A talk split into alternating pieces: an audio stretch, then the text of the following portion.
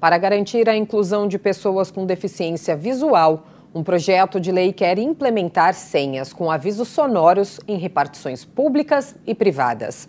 A repórter Heloíse Ramada conversou com o autor do PL, vereador professor Toninho Vespoli. O projeto de lei 120 de 2023 visa estabelecer a criação de senhas com avisos sonoros ou com impressão em braille em estabelecimentos públicos ou privados para atendimento de pessoas com deficiência visual. O autor deste PL é o vereador professor Toninho Vespoli, que explica a importância dessa proposta.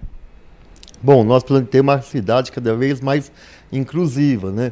Antes as pessoas com deficiência ficavam inclusive escondidas dentro de casa, né? Havia na sociedade inclusive um preconceito muito grande, até de demonstrar, né, que na sua família tinha pessoas com deficiência.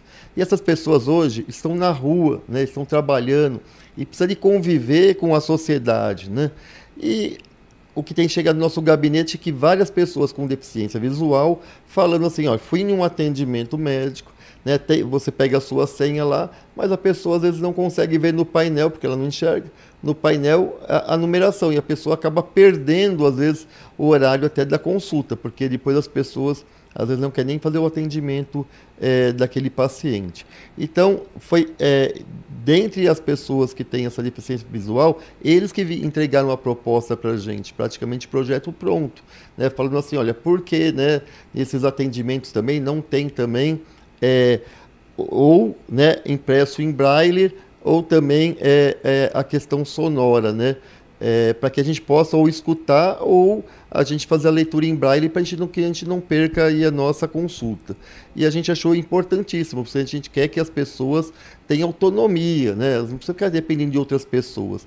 Tendo autonomia, elas conseguem se virar. E eu acho que a gente tem que dar essa oportunidade das pessoas com deficiência ter autonomia e dignidade, né? Porque eu acho que isso passa por dignidade humana. Muito obrigada. Para mais detalhes a respeito deste projeto de lei e de outros, acesse sãopaulo.sp.leg.br.